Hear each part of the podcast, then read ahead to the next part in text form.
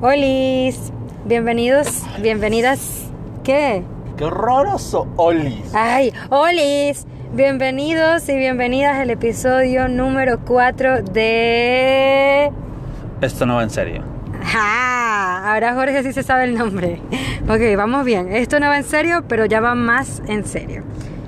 La verdad es que a mí me gustaba más combatiendo el tráfico. No porque a nosotros nos toque el tráfico, sino que la banda puede escuchar el podcast manejando y ellos sí este, van combatiendo el tráfico. No todo el mundo tiene carro, no todo el mundo maneja. No, pero si va en el transporte público, en el transporte público también hay tráfico. En el metro no hay tráfico. Ok, bueno, no en todo el transporte público, pero en algún momento de la pinche vida van en tráfico. Bueno, X ya, lo que sea. Este. Bienvenidos. Bienvenides, ¿no? Así de nombre inclusivo. Este, ¿qué tal? ¿Cómo andan? Te van a contestar, ¿viste? Ahorita te voy Eh, por favor, alguien contésteme ahí en el Instagram. Dígame, ¿qué, qué pedo bien? Chingón. ¿Tú? Este, bueno, el. Bueno, ya va, preséntate. Ya saben quién soy. Claro que no, tienes que presentarte en todos los episodios, como toda la gente que hace podcast. Esto no va en serio con Jorge Luna y Melanie Medina, arroba unicornio multifacético. y Jorge es arroba Luna Mixology. a mí no me suban. Mi Instagram es súper aburrido. Nunca Él subo nunca nada. postea nada, pero Nunca. para que, para que lo vean, pues ahí está. Ese es su Instagram. Bueno, el episodio pasado fue súper hater, súper de nos dejamos llevar y Soltamos nuestro odio. soltamos nuestro odio a los automovilistas regios. Este episodio quiero que sea como un episodio informativo. Eh, También desde, para contar nuestra experiencia. sí, desde nuestra experiencia eh, sobre la maternidad y paternidad. Primero que nada, eh, antes de brincar al tema de la lactancia, que se me hace un tema súper importante, pero antes que nada, el parto. ¿No? Por favor, los que estén embarazados, Los que infórmense estén embarazados. como pareja, embarazado ella, él, embarazados. Bueno, O sea, si tú, cuando tú estás embarazada, yo estaba embarazado, éramos juntos. ¿Tú, que tú la hiciste sola? créeme que no. ¿Tú la hiciste sola o qué? Créeme que tú no estabas embarazado. Oh, Así pues, se- pero ok. Ok. O sea, la chingada. Hubiese deseado que tú estuvieses embarazado, hijo de... O, o sea, no me refiero a que yo tenía los síntomas. O sea, sino que éramos juntos. Sí, entiendo. La hicimos A juntos. los que estén esperando un bebé. A los que están embarazados. ¿Qué tiene de malo? ¡Que tú no estabas embarazado! ¿Ven? O sea, chingado, uno que es inclusivo y que... No, no, no, no, se no. Inclusivo sería tú tener a la huerca y parir tú y que te diera todo a ti. Y eso nunca va a pasar porque eres hombre. Anyway. este. Bueno. Los que estén esperando hijo, hija, bebé, eh, infórmense bien sobre lo que quieren de, en cuanto a de qué manera quieren que llegue al mundo. ¿no? Si alguien dice, ¿sabes qué? Eh, cesárea por X o Y, está bien, es tu decisión, solo haz una decisión informada si tú quieres que sea parto natural y es como que no, bueno, yo espero que sea parto natural, infórmate sobre el parto natural, consigue un ginecólogo que sea pro parto, un hospital que sea pro parto, eh, porque a nosotros en nuestra experiencia nos, nos tocó un ginecólogo que fue recomendado por la familia, que es medio old school, el güey tiene ya... eh, es old school. Sí, es old school cabrón. El güey tiene como 20 años o más eh, trayendo, trayendo niños al mundo. Treinta y pico de años. Treinta y pico de años. Entonces, cuando te dice eso, tú dices tú, no mames, tiene toda la experiencia del mundo, a huevo. Pero no. Pero bueno, no tanto eso, sino que no está muy actualizado. Y, y no tanto que no está muy actualizado, sino que no es muy pro parto realmente. Pero como él había atendido partos en la familia y era lo- la única referencia que teníamos. Claro, entonces nosotros dijimos, sí, a huevo con él. Y al final, en las últimas semanas, fue de, no, bueno, ya cesárea, no sé qué, etcétera. Y nosotros, sin la información adecuada, fue como que, bueno, ya la programamos. Gracias a Dios, ese día en la mañana En la madrugada. en la madrugada Melanie tuvo trabajo de parto y al final fue cesárea. Aunque a nosotros nos hubiera gustado que fuera parto natural, pero tal vez, tal vez, lo digo, no sé, no sabemos porque Melanie no estaba dilatando, eh, Victoria traía el cordón umbilical enredado en el cuello. Digo, no sé si, si hubiera sido parto natural con otro pediatra, digo, con otro ginecólogo, pero tal vez sí, no, no, nunca lo vamos a saber. Sí, porque él no se mostró demasiado dispuesto a que fuese parto. o sea, Claro, no, no sentimos que fuese, dale, parto y bueno, ya, en última instancia cesárea. O sea, no, no sentí ese apoyo de su parte. Ajá, y fue ya como que empujando la cesárea la última semana. eh, y aparte nos decía como que no, es que ya tiene 40 semanas. eh, y con- nació con 40 semanas y 3 días, ¿no? Ujú. este, ya nos decía ya se está pasando, etcétera. Y cuando realmente eh, escuchamos cuentas como lactancia mitos eh, y, no- y después nos dimos cuenta que puede ser más o menos 10 días, o sea, pueden hacer a la semana 41 con 3 días o a la 38 con 4 días. O sea, Este, sí, se considera término a la semana. O sea, lo- los médicos pro parto le dan a la, a la mujer hasta la semana 41 con 3 días. Y si no, bueno, te inducen el parto o ya se toma la decisión que se vaya a tomar como sea el nacimiento. Pero en promedio hay embarazos que pueden durar hasta la semana 42 si viene todo bien. O sea, si el bebé está bien, si la mamá está bien, no es un embarazo de alto riesgo ni nada. Claro. O sea, depende mucho del embarazo y también las últimas semanas, obvio, el bebé tiene que estar monitoreado. Sí, digo, nosotros no somos expertos, ¿eh? tampoco digan, no, es que a la semana 42 tiene que nacer. No, esto es a, a lo que, a nuestra experiencia y a lo que hemos leído y hemos aprendido. Pero sí ya en el último, en la línea final, podría decirse, tienes que estar monitoreando al bebé constantemente. Eh, nosotros hicimos eh, incluso varios estudios para ver si venía bien, si tenía todo bien, etcétera. Ya al final cuando decidimos esperar, porque a la semana 40, a- justo a la semana 40, nos dijo, no, ya, pues hay que hacer cesárea. Y nosotros decidimos esperar unos, unos cuantos días más para ver si, si nacía sin ayuda. Naturalmente. Naturalmente. Y por eso fueron los estudios. Fue de que, oye, pues son, y no son unos estudios baratos, pero nos alegra mucho haber esperado esos días para que hiciera el trabajo de parto, porque mm, me comenta Melanie que el trabajo de parto es muy importante. Ahora ya les va a contar por qué. Bueno, yo tampoco sabía eso, lo supe después de que Victoria nació. Este, la cuenta que mencionó Jorge ahorita de Instagram, que es arroba lactanciamitos, es de una amiga que, bueno, conocí justamente estando embarazada, la conocí por otra amiga que también fue mamá recientemente, eh, que se llama Lorena, y Lorena me, recon- me recomendó a esta chama, que también es venezolana, llamada Vanessa, eh, que junto a su hermana tienen una cuenta eh, que hicieron del principalmente fue para despejar mitos de lactancia, por eso se llama lactancia mito. Aunque últimamente hablan de todos los temas relacionados a la maternidad y, a los bebés y así. Este desde el parto, el embarazo, este la crianza respetuosa, todo. Y es una información muy actualizada porque pues el, pa- el papá de Vanessa de hecho es es quien tiene ahorita el título de maestro latinoamericano de ginecología y obstetricia. O sea, es ginecólogo con muchos años de experiencia, pero actualizado, pro parto y pro lactancia. Que no todos los médicos son pro parto y pro lactancia. Entonces, bueno, de ahí Vanessa y Luznel, su hermana, como que heredaron todo eso y, y bueno, también amor a la maternidad porque ambas fueron mamás, hicieron esta cuenta y yo llegué ahí, así como muchas otras mujeres, y me informé un montón y también Jorge se informó.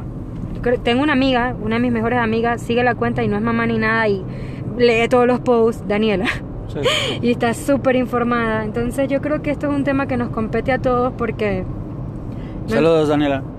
sí, Daniela, si estás escuchando estos saludos.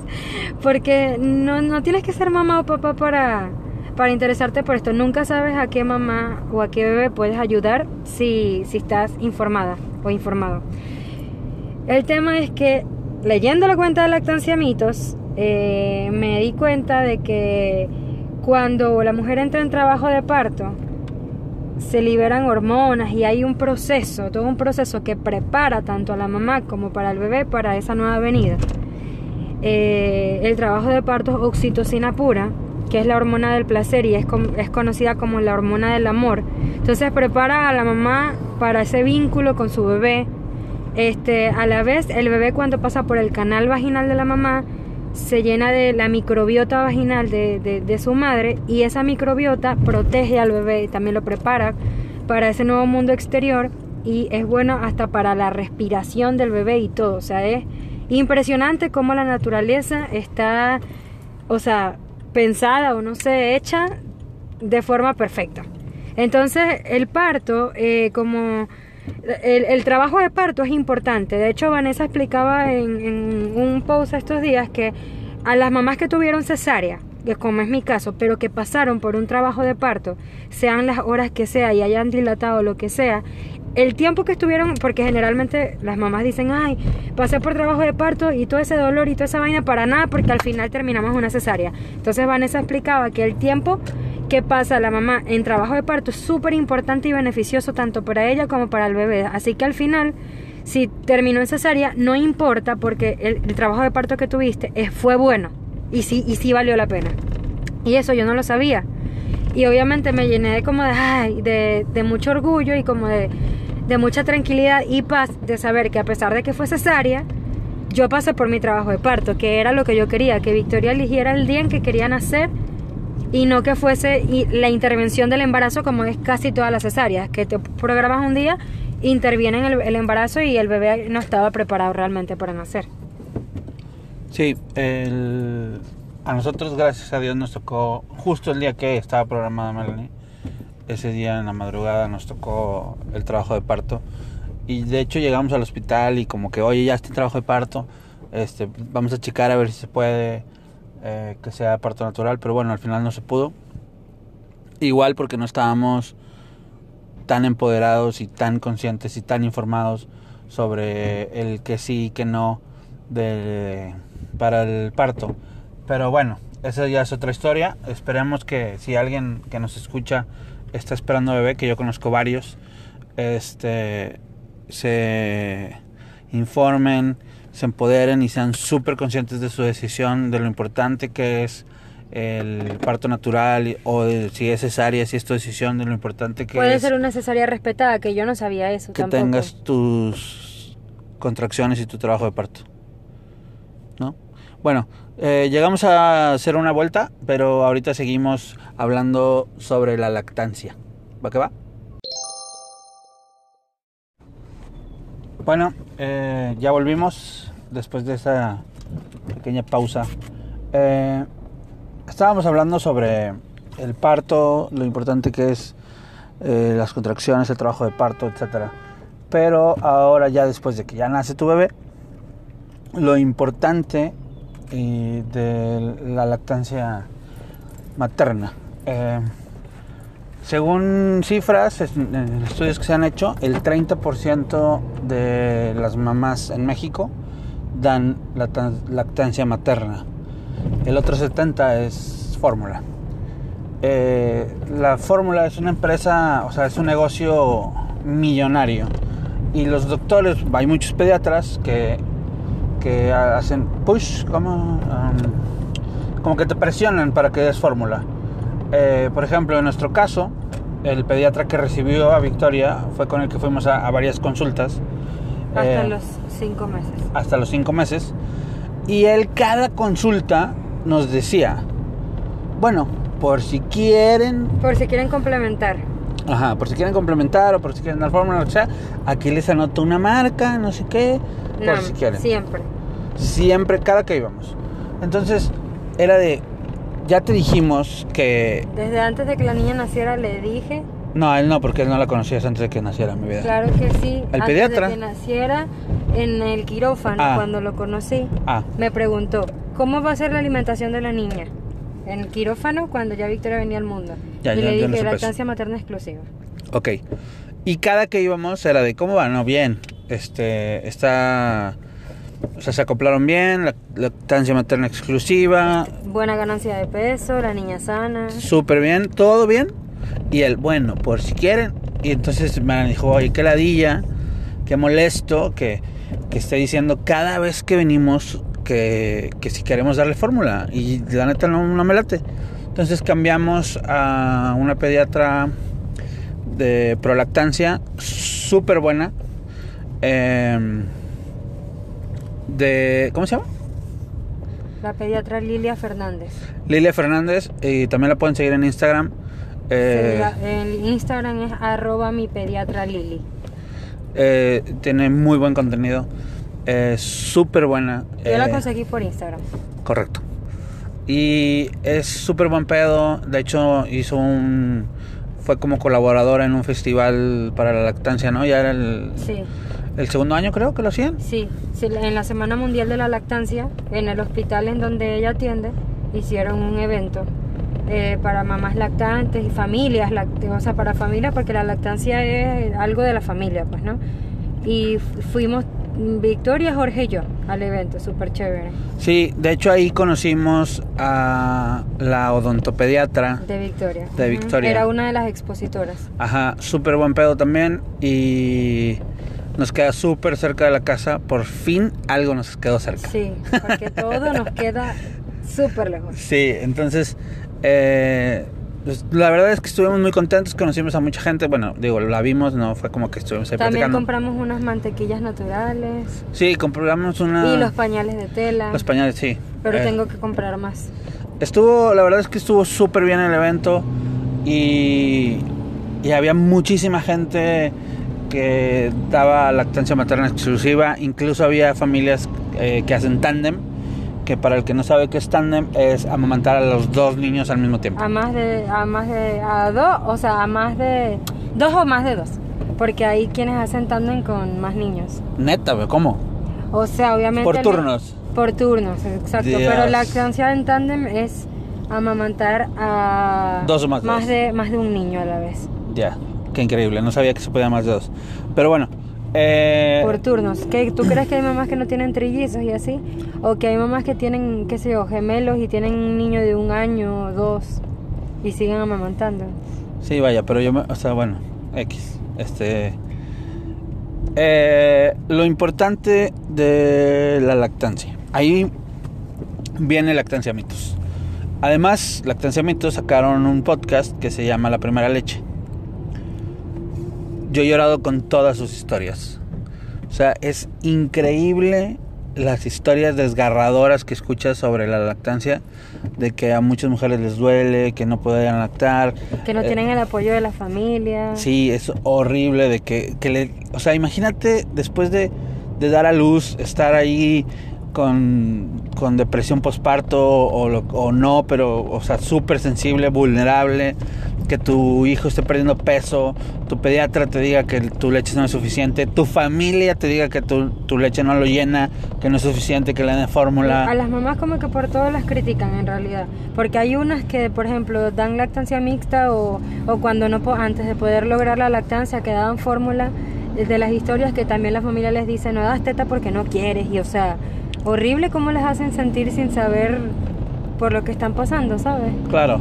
Y realmente no todas las mujeres pueden dar eh, pecho, pero la mayoría sí. Sí, Este, eh, o sea, literalmente la super mega mayoría sí, Claro. porque la la baja producción de leche real, la hipogal, hi- hipogalactia real, y se dice hipogalactia real porque hay mucha gente que dice, ay no, es que a mí no me sale mucho o tengo baja producción y es mentira, o sea, la hipogalactia real la tiene que sí, el 1% de la población mundial en las mujeres.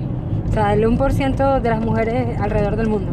O sea, es muy, muy improbable que alguien tenga hipogalactia. Y eso es algo que te tiene que diagnosticar una asesora de lactancia haciéndote extracción poderosa por no sé cuántas horas y no sé qué. Y para poder diagnosticártelo. No es como que las mamás que dicen, es que a mí no me sale mucho. O es que mi bebé está llorando y eso es porque quedó con hambre. No. Porque también es que esto es un mundo complejo, ¿no? Sí. También están las crisis de crecimiento y por eso los bebés lloran, en fin. O los bebés no nada más lloran por hambre. Entonces, las mamás ven a los bebés llorando y muchas creen que es porque o no producen suficiente leche o porque mi leche es mala. Y eso no existe, no hay leche mala. Sí, eh, eso de la baja producción de leche en la primera leche cuentan un caso que aún teniendo hipogalactia real, eh, ella da lactancia mixta. Ella usa la lactancia, como la extracción poderosa, que es sacarse... o sea, la extracción poderosa es, es, otra cosa, pero ella usa la lactancia diferida, o sea, da lactancia diferida. Pero usó la lactancia poderosa por varios, varias ah, para veces así para determinar que tenía hipogalactia. No, pero aparte para crecer, o sea, aumentar, aumentar su producción, ajá. Este, con ese episodio creo que es con el que más he llorado. De hecho, quiero llorar. Solo de recordarlo, está cabrón. O sea, si pueden, de verdad, escuchen la primera leche. Ya no les voy a contar porque voy a empezar a llorar acá como Magdalena y no está chido. Este, pero infórmense, por favor. Digo, igual, si tú dices, ¿sabes qué? Es que yo tengo que trabajar y no sé qué, y, y yo tengo que dar fórmula, no se sientan mal. Eh, o sea, lo primero, lo mejor para el bebé es la leche materna, la leche de su mamá, ¿no? Después, lo mejor es la leche materna de, bancos de leche, que no sé ni siquiera si en México existan. Y lo tercero... uno puede hacer su propio banco de leche. Y lo tercero mejor es... Eh, la leche de fórmula para bebé. O sea, al final. Lo, lo, primero es la leche materna que sea de tu mamá o de otra es igual de buena. Y segundo, la fórmula. Porque no importa de dónde provenga la leche materna, igual es buena. a menos que sea una mamá que tenga sida, evidentemente ahí no. Porque ya, como la leche se forma de la sangre. Bueno, este, leche materna y leche de fórmula. Eh, o sea, tampoco se sientan mal si, si toca dar fórmula porque digo, es leche para bebé, es buena para el bebé, va a crecer y todo. Informada la, Claro, además también investiguen eh, en las marcas, porque hay unas leches con más azúcar que otras. Este, si de por sí un bebé no debería de consumir azúcar, bueno, hay algunas que tienen más que otras, entonces busquen la que menos tiene, eh, que sea una eh, decisión informada. Y si están teniendo problemas con la lactancia, si quieren ustedes de verdad dar lactancia materna exclusiva, pero hay problemas de agarre, etcétera, eh, vean cuentas como eh, lactancia mitos, unicornio fase mamá. Eh, Yo recomiendo mucho a Prolactancia también, a Soy Mamá Nicole. Busquen una asesora de lactancia. Sí, hay esta SOS Tetita, o sea, hay un montón de cuentas de lactancia. Literal, si escuchan este podcast y están interesados o interesadas en informarse porque están esperando bebé o algo, escríbanme. Yo les puedo recomendar muchas cuentas eh, y páginas oficiales donde se pueden informar sobre la lactancia. O sea, eh, imagínense qué tanto me ha afectado, bueno, no ha afectado, sino que tanto me ha pegado el escuchar todas las historias y, y el tener la suerte de, o sea, la suerte con la que corrimos, darme cuenta con la suerte con la que corrimos eh, nuestra familia, que hasta asesor de lactancia me quiero hacer. A la verga. O sea, no mames, o sea, es como que tratar de devolver un poquito, eh, hacer un, un, poquito por esas mamás que, que sufren y que batallan y, y que también hay otra historia donde hubo varias falsas asesoras de lactancia y le decían, no, todo está bien y no sé qué, hasta que consiguió una eh, ICL, ICL, ICLC, eh, eh, International, bueno, una asesora de lactancia internacional, para que... Sí, asesoría de lactancia certificada internacionalmente, algo Ajá, así. algo así. Eh, y llega y que ya se presenta de mira yo soy tal, aquí está mi certificación, bla bla bla. Esto fue en Chile y después de haber ido con varias entre comillas, bueno, no, no entre comillas, varias falsas asesoras de lactancia, eh, llegó por fin con esta eh, y ya se iban a dar por vencidos ella y su esposo. Sí, porque aparte era gasto, o sea, aparte no es solo el, el, la depresión y todo el tema, es también dinero, o sea, es un, es un tema económico en el estar pagando y sentirte robado, estafado. Eh, es horrible esa sensación.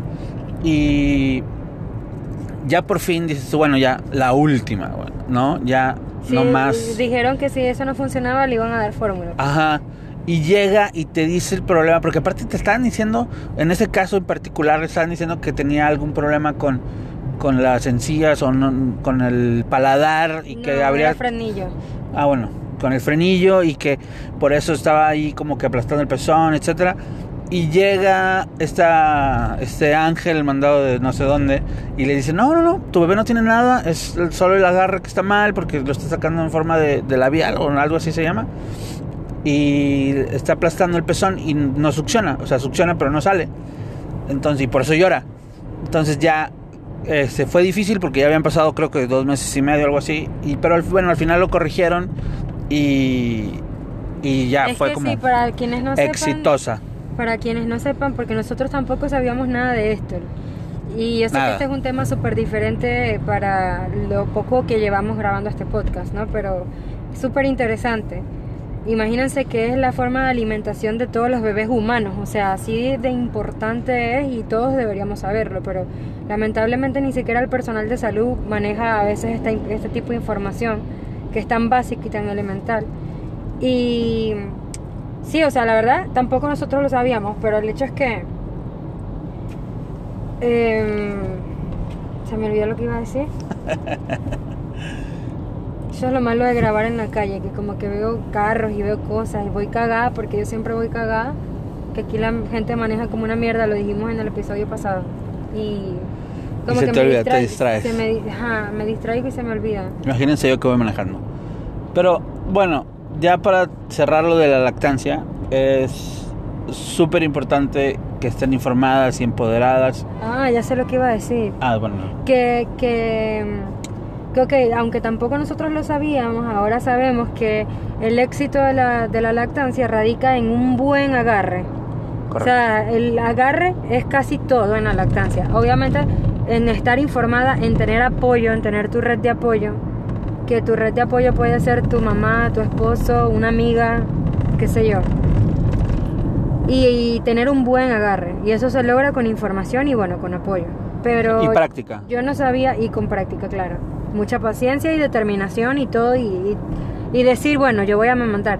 Pero yo no sabía que el agarre era tan importante, ni siquiera yo pensé que amamantar era ponerte el bebé en la teta y listo, ¿no? Es Claro, yo también. una técnica, o sea, es una Sí. técnica. Sí, sí, sí, es una técnica del agarrar la cabeza, que esté vertical, que agarre todo, el, que le abre la boca. El pezón lo metes como apuntando para arriba. Eso de que la cabeza esté en cierta posición, por ejemplo, yo te puedo decir que no necesariamente. ¿No al principio? ¿Ni al principio? No, no, no realmente, no, no No, necesariamente. pero que lo sujetes de la cabeza. O sea... Y el cuerpo recto. Así viene. No, el no dibujo. necesariamente. Hay muchas for- hay muchas posiciones para amamantar. Ya. Eso eh, es lo que se recomienda como para Principiantes. principio. Sí, no sé ni siquiera por qué, fíjate. No, que la cabeza esté, no sé, que eh, eh, de tal posición y que tu panza con su panza.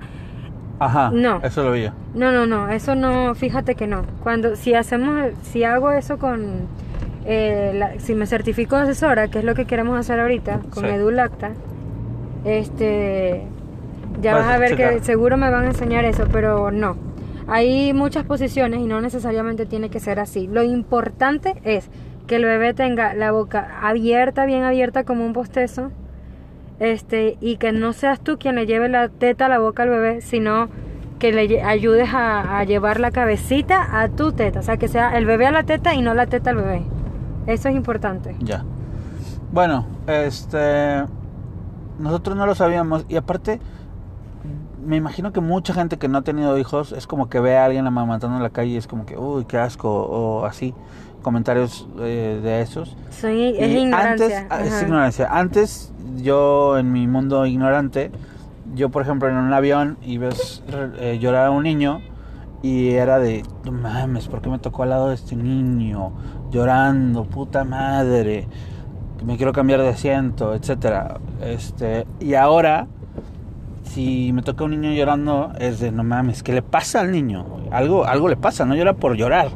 Este, puta, quiero ayudar, quiero ir con el papá y decirle, darle un abrazo, aunque sea de, güey, no mames, Yo Porque te ahora entiendo. piensas como papá. Te entiendo, carnal, te entiendo, ¿sabes? Y ojalá y todos fuéramos así, ojalá y todos entendiéramos al bebé, porque todos hemos sido bebés, todos pasamos por eso. Deberíamos de ser más empáticos con, con los papás y con los bebés. Pero bueno, eso es sobre la lactancia. Y ya por último, en este podcast informativo, eh, crianza respetuosa. Mi vida, háblanos de eso. Bueno, yo creo que deberíamos hacer un episodio hablando de crianza respetuosa porque es un tema muy largo. Bueno, Pero, ok, voy a sintetizar por si acaso alguien está escuchando. sí, vamos a hacer un resumen Voy a rápido hacer un súper resumen. y después le, le damos otro episodio solo de crianza respetuosa, pero más adelante, ¿eh? No crean que va a ser el próximo. Ahí se los dejamos, de tarea. Sí, porque si no se va a convertir en un podcast de crianza. Claro, De, de- de paternidad y maternidad. paternidad y maternidad. Es que de verdad esto tiene demasiada tela para cortar. Pero bueno, cañón, cañón. La crianza respetuosa es un modelo de crianza relativamente nuevo, ¿no? Que propone prácticamente ver a los niños como, ¿qué? Nos brincamos el- la alimentación complementaria y el baby led winning, pero bueno, eso se los dejamos para otro día también. Bueno, sí, eso ya es otra cosa. Sí, sí, sí, pero digo, Pero te- íbamos, te digo que hay demasiadas cosas para hablar de... sí, de íbamos en ese orden, ¿no? De nacer, No, bueno, pero la crianza respetuosa, este, sí, o sea, infórmense de todo lo que puedan, infórmense de todo lo que puedan. Información es poder. Ajá, definitivamente. Y claro, tú como uno, como padre, como madre, quiere hacerlo bien con su hijo, no quiere de repente cometer los mismos errores que cometieron con uno, porque uno sabe cuáles son las consecuencias del modelo de crianza tradicional o qué sé yo. Uno quiere como que, bueno, este desaprender y, tratar de hacerlo lo mejor posible. Eh, aquí donde entra la crianza respetuosa, que propone este criar sin violencia, que hay cuando uno escucha violencia es como mm, maltrato físico nada más y no, la violencia tiene muchas vertientes, o sea, hay muchos muchas formas de violencia, hasta la, el maltrato psicológico, verbal, etcétera, ¿no? Eh, entre esas cosas entran cosas como gritar, como eh, castigar, como este amenazar, todas esas cosas, incluso eh, la crianza respetuosa propone criar sin premios y sin castigos, o sea que también no es- el- los premios que parecen cosas buenas y las etiquetas positivas como ay eres inteligente ay este qué, qué buena eres o qué buena niña o no sé qué ese tipo de cosas tampoco entran dentro de la crianza respetuosa porque la crianza respetuosa lo que quiere eh, o sea lo que intenta es que los niños aprendan a través del- de la causa y efecto y a través de enseñarles realmente el valor de la lección que aprendan el por qué, por ejemplo, no debo, este, de- debo respetar cierto límite y no que aprendan por refuerzos externos, pues. O sea, voy a poner un ejemplo de lo que es crianza respetuosa. Explicarle al niño por qué te tiene que dar la mano al cruzar la calle eh, lleva más tiempo y ma- mucho más esfuerzo, más paciencia y todo, que decirle, si me das la mano, cuando lleguemos al otro lado te doy una, una chuchería, te doy un juguete o te, te doy un dulce o lo que quieras. Este, cuando criamos de esta manera, no es, no es crianza, sino adiestramiento. Entonces, el método de crianza tradicional es básicamente adiestramiento canino. Es criar con recompensas y con, y con castigos. Te quito esto si no haces lo que yo quiero, te doy esto si haces lo que yo quiero. De esta forma el niño no aprende el verdadero valor de por qué tiene que respetar límites o, o entender realmente las reglas de convivencia, de, de sociedad, etcétera, sino que el niño lo que aprende es a ser compensado o a ser castigado por X cosas. Y yo sé que esto es súper difícil de entender a primera y que, y que uno pensaría, como uno no conoce otro modelo, pensaría, bueno, pero si no lo castigo, si no le quito algo que le gusta, entonces cómo va a entender? O si no le grita, o si a veces si uno no le da una palmadita o no le grita, entonces el niño no entiende. O sea, pareciera que no hubiese otra forma.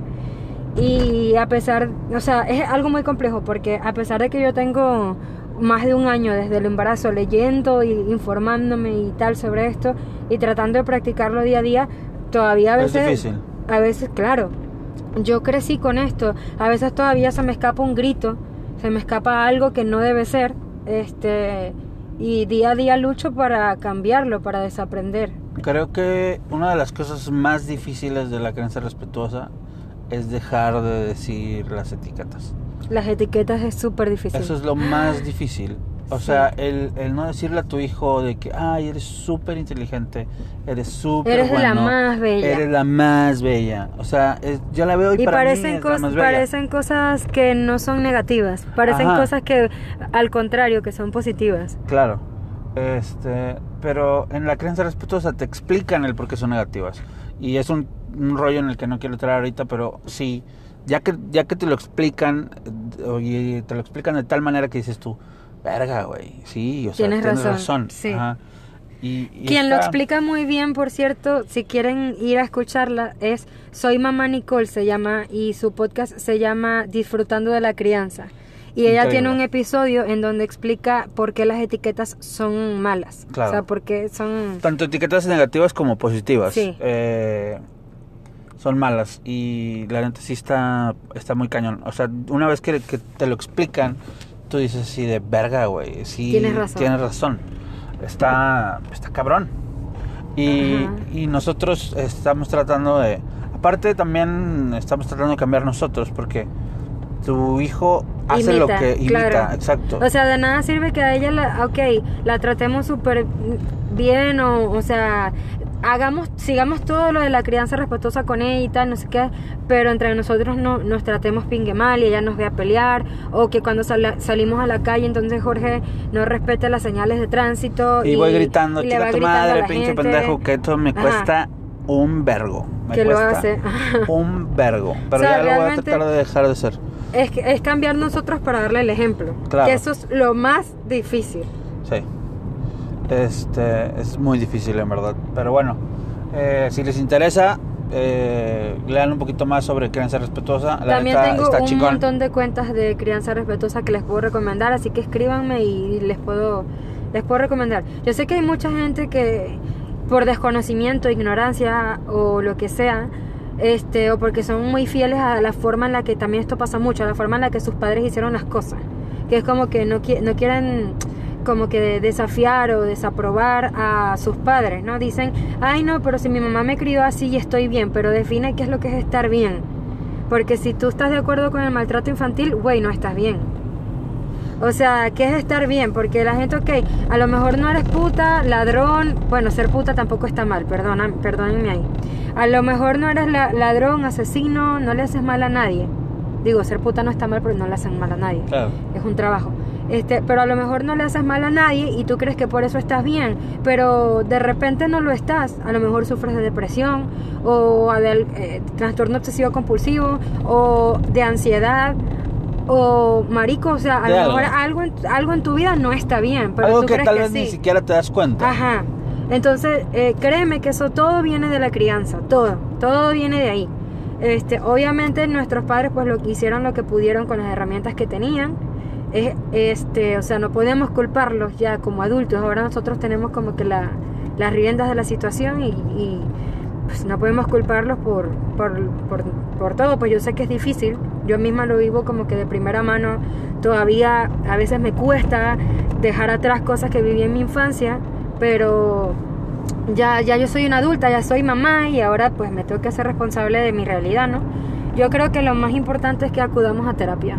O sea, ya si tú ves que tienes un problema que tú mismo no puedes, salir adelante y que por más que tratas no puedes salir de ahí, yo confío muchísimo en la psicología, en, en la terapia en sí. Creo que, que, que, no sé, que deberíamos tener el psicólogo como, como un médico más. Eh, bueno, eh, creo que es todo por este episodio. Eh, nos faltan muchas cosas por ver, eh, pero bueno, ya ahí lo iremos intercalando con otros episodios para no hacer este podcast un Como puro de niños y podcast, de papás. claro, un podcast de, de crianza y de niños y de papás y así. Este, realmente creo que no tiene un tema en específico El, el podcast no tiene un tema específico. nuestro podcast es este nada más ahí hablar y dar nuestra opinión O sea, sobre son las cosas de las que hablamos generalmente cuando venimos a la casa o vamos a algún lugar, cuando vamos en el carro. Sí. Este, siéntanse como un pasajero más. Claro. Y, y bueno, son cosas que siempre hablamos entre nosotros, pues. Sí, y esperamos ahí de repente algún día tener aquí a algún invitado manejando con Sí, nosotros. sería cool. Sí, estaría chido eso. Este, pero bueno. eh, Lo primero sería mejorar el audio. Comprar la, la cosa esta que dijimos que vamos a Paso a paso, paso a paso. Pero bueno, ahí vamos. Uno de mis podcasts favoritos, eh, acabo de terminar, acaba de terminar su cuarta temporada y escuché el último episodio eh, y es- están en un estudio ya, o sea ya están con una madre que se llama Sabia Content y están en un estudio con micrófonos chingones y todo y se oye bien cabrón, pero me lo acabé y pues se acaba y vuelve a empezar, ¿no? Y, te, y escuchas la Y diferencia. escucho la diferencia. Del primer, súper de la cabrón. primera temporada. Cabrón la diferencia de la primera temporada a la última. O sea, se oye como que están en la casa del güey, echándose unos chupes. Digo, obviamente, incluso en su primer episodio, el, su audio es mejor que el nuestro. Claro, es que nosotros vamos en, Nosotros el, vamos en el carro. Y grabando con el, ah, eh, con el con el teléfono así nada más. Ajá. Ajá. Este. Pero sí, no mames, la diferencia es abismal, güey. Eh, ese podcast se llama Háblame Sucio, por si alguien lo quiere checar. Con Olivia Aguilar y Anjo Nava. La neta está bueno. A Melanie no le gusta, pero a mí sí. No es que no me guste, sino que tú le das mucho culo y yo siento que no es tan algo de- del otro mundo, la verdad. No, no, no. Pues es que son güey como nosotros. Son dos güeyes hablando de su pinche vida. Desmadrosa. Un güey de 42 años y una chava de menos de 30. Y diciendo mamadas. Está chingón. Pero por ejemplo, en ese episodio, en, es- en ese podcast, invitaron a una. eh, Ah, su- ah, soy, mamá, feminista. Ajá, ya el último, la última temporada, o al menos los últimos capítulos, son súper feministas, güey. Está Soy mamá feminista y no sé quién más. Tienen varios invitados y ya está el pedo más, más intenso. Este, ya no es, porque el podcast es de sexo. Pero ya antes era como que de sexo platicando sus experiencias y así, como que, ay, güey, pues sí, esto y aquel, y me lo di, y me di aquella y tal. Y me pasó esto y jijiji, jajaja, qué gracioso, este, no sé, se me salió un pedo, lo que sea. Y ahora ya están acá súper intensos de... Soy mamá feminista, por ejemplo. O sea, ahora ya como que se formaron una opinión y tienen como que unos valores más este más formados, por así sí, sí, decirlo. sí, bien cabrón. Y... Como que ahora apoyan a esta causa, o sea, como Claro. que ya encontraron su norte, pues, como podcast. Ándale, ajá. Y seguramente nosotros también, Nos si seguimos con este punto. proyecto, claro, este, vamos a... Porque nosotros literal comenzamos así con que, bueno, vamos a grabarnos mientras vamos a la casa. O sea, siento que, que sí, sí queremos que esto siga, ¿verdad? Que sí. Claro. Que- como y- que va a ir Y agarrando en algún forma. momento, ajá, en algún momento va a agarrar forma y hasta escuchamos el primer episodio y vamos a decir, güey, no mames, ¿cómo decíamos tantas eso? mamadas? Porque, bueno, fue saliendo de, de una comida familiar que estábamos a pinches 50 kilómetros de la casa. O sea, era de, güey, no mames, vamos a hacer algo con el tiempo. Este... Y pues fue un podcast. Sí, bueno, nada, este, esto fue todo por hoy, cuarto episodio, espero que, que lo hayas disfrutado, si llegaste hasta aquí muchas gracias, este, ya sabes que Jorge está en Instagram como Luna Mixology, aunque nunca suba nada, Nunca, nada, nunca. pero esperemos que se vuelva una persona más tecnológica y empiece a trabajar en su marca. Nel. Eh, una cosa, solo para recordarles, hoy es 23 de diciembre. Feliz Navidad. Que se la pasen chido con su Voy a, familia. voy a editarlo ahorita, te lo prometo, para subirlo. Eso iba a decir. Quería dejar en claro que hoy es 23 de diciembre porque Melanie se tarda dos semanas en editarlo y subirlo. Entonces, si esto sube rápido, Feliz Navidad. feliz Navidad y un muy próspero año nuevo. 2020 es nuestro año. Vamos a tratar de grabar otro episodio antes de fin de año. Ojalá. Bueno, a ver si nos vemos antes de fin de año, pero que la pases súper bien, que comas súper rico y ya en enero, bueno, bajarás lo que tienes que bajar. Nos oímos. Nos oímos. Sí, porque dijiste nos vemos antes del fin de año. Bueno, yo sí los veo porque yo sí uso Instagram, chicos. Bueno, chao. Bye.